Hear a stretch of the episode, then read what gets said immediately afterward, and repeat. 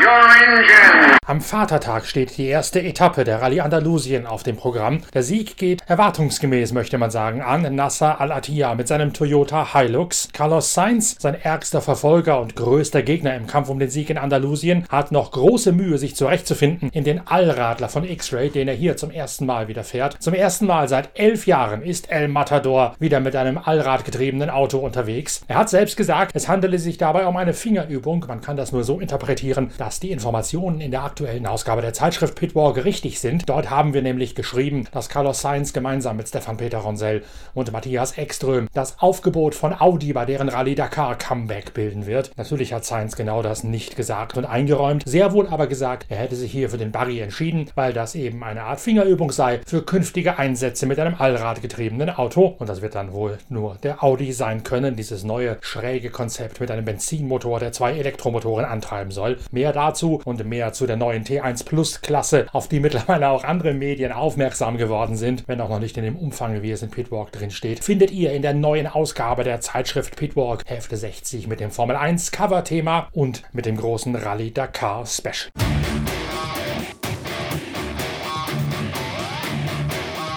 Nasser Al-Attiyah nun also der erste Führende mit seinem Toyota Hilux. Auf Platz 2 bleibt Vaidotas Sala aus dem Baltikum. Die große Überraschung, der Mann von der Ostsee ist schneller als der drittplatzierte Carlos Sainz. Der Rückstand von Vaidotas Sala mit seinem Allradler von X-Ray 1 Minute und 25 auf den Sieger des Tages Al-Attiyah und Carlos Sainz als Gesamtdritter hat 2 Minuten und 5 Rückstand. Eröffnet haben die Prüfung des Tages Yazid Al-Raji mit Dirk von Zitze Clausewitz. Die beiden kommen letztlich auf Tagesrang 8 ins Ziel, auf einer Etappe, bei der letztlich sogar die letzten 54 Kilometer abgeschnitten werden mussten. Dirk von Sitzewitz mit der durchwachsenen Bilanz seines Tages. Die letzten 54 Kilometer wurden dann gestrichen, weil die Katze sich in den Schwanz gebissen hat. Und zwar ähm, waren das nochmal, war eine Wiederholung von der ersten Abschnitt. Und in dem waren immer noch die letzten Fahrer der Open-Klasse. Und die waren zu langsam, deswegen konnten sie uns nicht hinterherlassen. Dann mussten wir länger warten, dann haben sie es abgebrochen.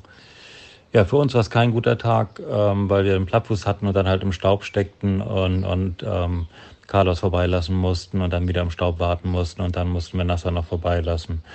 Das war, war dumm gelaufen und wie ich gesagt habe, also wenn du einmal hier Ärger hast, dann zieht das viel Ärger nach sich. Ähm, das war blöd.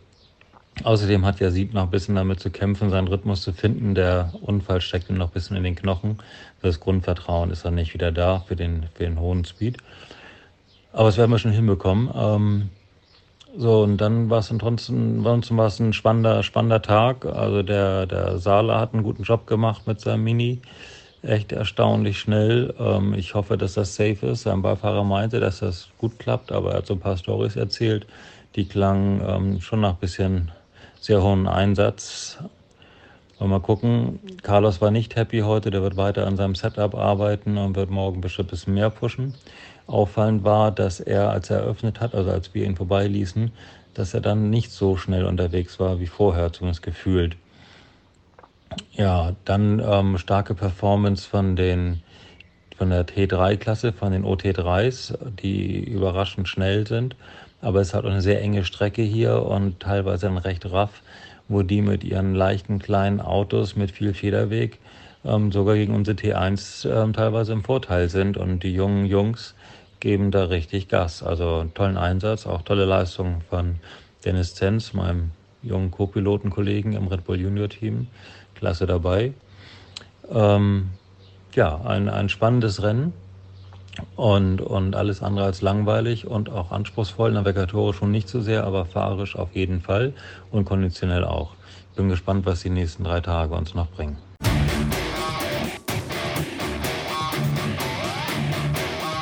Von Sitzewitz hat schon gesagt, vor allen Dingen die Side-by-Side der offenen Klasse, die OT3, haben sich extrem gut in Szene setzen können und dort ganz besonders nachhaltig Seth Quintero aus den Vereinigten Staaten mit seinem deutschen Beifahrer Dennis Zenz. Quintero und Zenz gewinnen bei den offenen T3 Side-by-Side die Tageswertung. Zenz entsprechend begeistert. Wir hatten einen super Tag. Wir sind im im Ziel auf P6 Gesamt eingelaufen. Wir haben nur fünf, fünf T1-Fahrzeuge vor uns mit den Minis und den Toyotas. Konnten unsere Kategorie der äh, Klasse T3 bzw. Lightweight Vehicle gewinnen.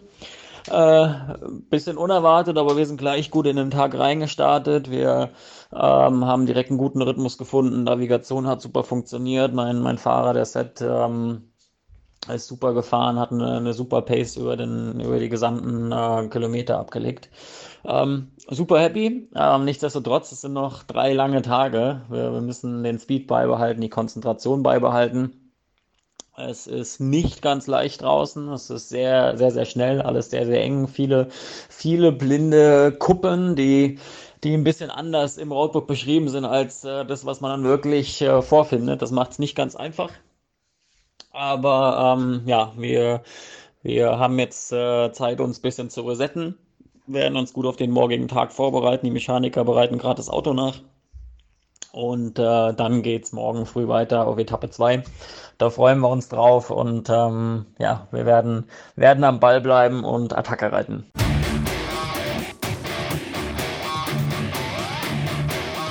In der T4-Klasse für die Serie näheren Side by Side verabschiedet sich Vorjahressieger Aaron Domsala aus dem South Racing Team bereits am Vatertag mit einem Crash, sodass Khalifa Al-Attiyah, der Bruder von Autotagessieger Nasser Al-Attiyah, den Sieg einheimst. Annette Fischer ist in dieser Klasse mit einem Can-Am Maverick mit dabei. In der kumulierten Wertung aus Autos und Side by Side liegt die gebürtige Königs Wusterhauserin auf Rang 59. Unser Tag heute war, sagen wir mal so, wenn man das Ergebnis sich anguckt, gar nicht äh, so schlecht. Ähm, es sind gestern, ich glaube, 74 äh, Competitors ähm, gestartet in der Car-Kategorie und heute sind 20 ausgefallen, was äh, finde ich richtig krass ist.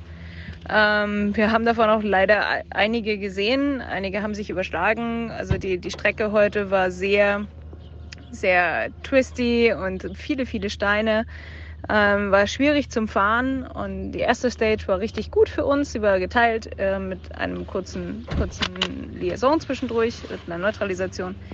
Und die erste hat richtig gut funktioniert. Dann hatten wir leider zwei Platten ähm, ja, und mussten relativ langsam nach Hause rollen.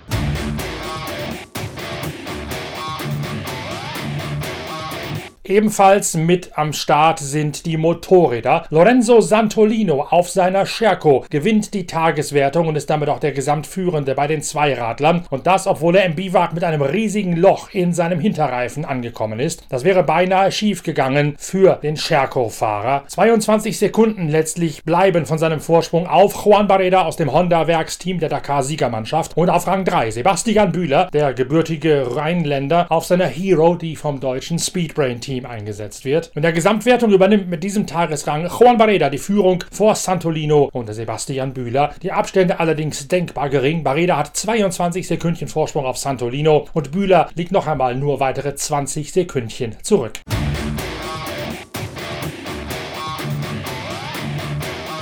Die Rallye Andalusien geht am Freitag, dem Brückentag in Deutschland, weiter mit einer längeren Etappe. Ihr hört alle wissenswerten Informationen und alle O-Töne von den wichtigsten deutschsprachigen Teilnehmern in der nächsten Ausgabe von Pitcast, dem Podcast eurer Lieblingszeitschrift Pitwalk. Gleichzeitig könnt ihr euch auch schon mal freuen auf die Videos, die Bilder des Tages aus allen Wertungen. Die werden noch heute aufgespielt werden auf Pitwalk TV. Geht dazu einfach auf die Internetseite pitwalk.de, oben rechts den Menüpunkt Pit Live, dann Bilder des Tages anklicken und da gibt es das das auf Deutsch kommentierte Video mit den Tageszusammenfassungen von Autos, Side-by-Side und Motorrädern. Danke, dass ihr dabei gewesen seid bei diesem schnellen Pitcast von der Rallye Andalusien am Vatertag. Wir hören uns bald wieder. In der Zwischenzeit viel Spaß mit der neuen Ausgabe der Zeitschrift Pitwalk mit dem großen Themen-Special zu den neuen Regeln für die Dakar 2021, die mittlerweile auch offiziell gemacht worden sind. Wir hören uns bald wieder mit der nächsten Pitcast-Folge und wir sehen uns wieder im Video von Pitwalk TV. Danke fürs Reinschauen, euer Norbert Okenga.